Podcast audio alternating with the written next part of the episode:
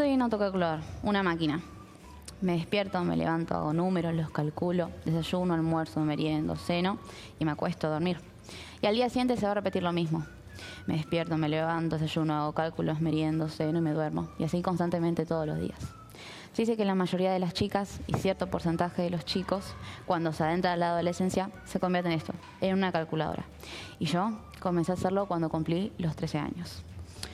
Yo estaba pasando por mi vida en una transición de distintos cambios, mentes y cuerpos distintos a los que yo estaba acostumbrada, las miradas de pies a cabeza, las planchitas en el pelo, pero con ellos también llegaron los complejos. Y ahí es cuando yo dije, me parece que a esta máquina no le vamos a echar mucho combustible, ya que creo que está sobrecargada. Así que mi nueva realidad ahora comienza a partir del verano, con más fotos en Instagram, viendo a mis primas mayores posando las cámaras. Después, en marzo, llegan las clases en primer año y veía a mis nuevas compañeras de quinto, cuarto, tercero, segundo año. La verdad es que hasta mis propias compañeras yo veía que eran hermosas. La verdad que por tener la misma edad, sentía que tenía una figura muy linda y no entendía nada, o sea, no entendía por qué es que yo era tan distinta. ¿Por qué podía yo llegar a ser más robusta? ¿Por qué podía llegar a ser más alta? ¿Por qué podía ser más grandota, como se podría decir? Y la verdad es que me estaba desarrollando, estaba en puro desarrollo. Y eso era lo que mis padres todo el tiempo me venían insistiendo. Después, al año siguiente hubo un cambio muy positivo. Comencé danza. Todo seguía como normal, no me importaba casi nada lo que comía, entrenaba dos veces por semana. La verdad es que era feliz. Solo disfrutaba de cada cosa que vivía. Después llegaron los 15, pero con ellos también estaban acompañados de la pandemia. Todo seguía normal, aunque un día mi mamá me dijo, vení, acompáñame a la farmacia.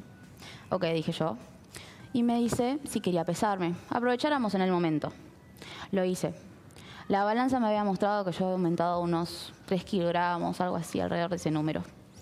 Y yo no me frustré, no me preocupé, pero me propuse a mí misma y me prometí comer un poquito más sano, ponerme en forma otra vez. Así que dicho y hecho, yo llegué a mi casa eh, empecé a pensar, ok, ¿qué puedo, qué puedo hacer? Puse mi manta, aunque al principio me da vergüenza, en la cocina y después ponía los videos en YouTube y empezaba a caretar haciendo lo que yo podía. No veía cambios, de igual forma, mm, era como que no me notaba distinta a unos 3, 4 meses de los que ya venía tratando de hacer ejercicio, pero yo igual no me rendía. Un día decidí sacarme fotos, estaba aburrida en la época de pandemia, y cuando entro a la galería y las veo, había, había visto como una especie de rollitos. Y yo la verdad no entendía. Es como que, ok, bueno, lo que queda es intentar algo más. Digo, esto que yo decía intentar algo más, había sido una, dos, tres, cuatro, cinco veces, por lo menos unas semanas para ver cuáles eran los resultados. ¿Qué es lo que me iba a pasar entonces? Y sí, al fin y al cabo los resultados habían sido eficientes, evolutivos, mucho más rápidos y eficaces.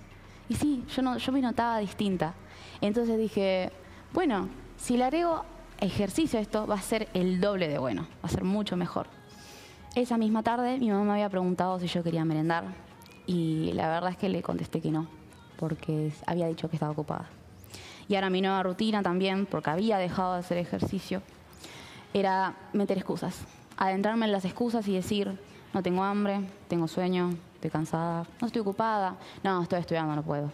Y así entre miles y miles de excusas más. Después me di cuenta, la verdad, que yo estaba cometiendo un error. Así que tomé conciencia y dije, voy a ir al nutricionista y también voy a ir al psicólogo. Fui al nutricionista y obviamente me pesó la doctora. Me pesé y el número no me gustaba casi nada, pero dije que lo mejor era mantenerme ahí. Lo mejor aunque me costara y me doliera. Así que hice un acuerdo con ella y me dijo, nos vemos una vez por semana para hacer un cheque general. Cuando llega la siguiente semana, me pesé. ¿Qué había pasado? Me largué a llorar, me volví extremadamente loca y había hecho tremendo drama. ¿Por qué? Porque aumentaste 5 kilos, porque, porque aumenté 200 gramos. Esos 200 gramos, la verdad, a habían sacado lo peor. Así que me rendí. Y a partir de ese día todo había vuelto a ser distinto y yo prometí no volver al nutricionista, no volví a ir. A partir de ese momento me amigué con las frutas, con todas las verduras, aunque casi no me gustaban, eran mis mejores amigas entonces. Después los carbohidratos eran mis enemigos, trataba de no comer harinas, de tomar pura agua, las gaseosas las había dejado de lado también. Y también había incorporado el hábito de comenzar a leer. A mí no soy una persona que le guste leer, pero para ese momento me informaba de todo. Las informaciones nutricionales, tanto de las galletitas como de los fideos, de cada alimento que yo compraba y consumía, tanto de líquidos como sólidos, de qué se basaba cada dieta, cuánto duraba, qué resultados te daba, etcétera, etcétera. La máquina se había comenzado a pasar de revoluciones. Para ese momento ya casi que ni había vuelto a comer dos pisetas en un mismo día, en un almuerzo, en una cena, de tantos cálculos y cálculos y cálculos que esta máquina estaba haciendo. Comenzaron las preocupaciones para entonces. Mis papás, mi círculo social, ya notaban cambios en mí, que estaba distinta, que me veía rara, que estás muy pálida. Y si ellos me preguntaban si yo estaba bien, la verdad es que les iba a decir lo que en realidad está pasando. Sí, estoy bien. Porque realmente me sentía muy bien todos estos cambios también venían con sí, eh, con ellos acompañados a lagos y a lagos y a lagos. Yo dentro de mí la verdad es que me sentía un cero kilómetro. Eh, pero también podríamos decir que con estos halagos también venían las advertencias, las consecuencias, las cuales yo escondía y sabía de qué se trataban. Las advertencias me decían que vas a terminar en un mecánico, que de frenar, pero a veces parar es muy difícil si vas a tremendas y altas revoluciones.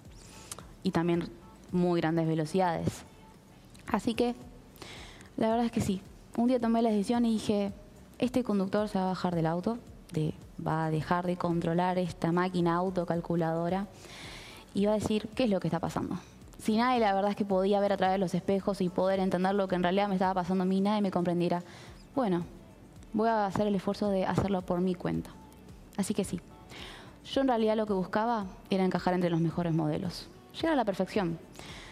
Pero, ¿por qué? Porque si vos eras de los mejores, ¿por qué no ibas a encajar? Pero el otro día leí la siguiente frase. A veces encajar no significa estar en el lugar correcto. ¿Por qué? Porque este último también, este último tiempo, la verdad es que también sí. Aprendí que no a todos les vas a gustar, no a todos les vas a caer bien, hay gente que te va a apoyar desde lo de muy lejos, como también va a haber gente que te va a poder reaccionar desde cerca. Y también va a haber gente que te va a meter presión, para tocar la bocina para que avances y avances aunque no puedas más. Así que este conductor sigue en proceso. Así que si este conductor tiene que darte un consejo, el cual hoy en día sigue en proceso, es que nunca intentes llegar a la perfección, porque nadie nunca va a llegar a ella. Y porque la verdad es que si intentas hacerlo, te vas a dar cuenta que cometiste uno y mil errores más antes de hacerlo. Además de que lo perfecto es imperfecto, se termina volviendo perfecto. La belleza es subjetiva. Y también te valores a vos, porque al final del día te tenés a vos mismo. Porque no siempre va a haber alguien, una persona en sí que nos ayude a poder empujar esta máquina, que será el momento en el que se nos agote la batería, que ya de nosotros mismos no podamos dar más nada. Ah, y que también si vos buscas ser igual para poder encajar entre los demás, fíjate si todas las patentes son iguales. Y después me decís. Gracias.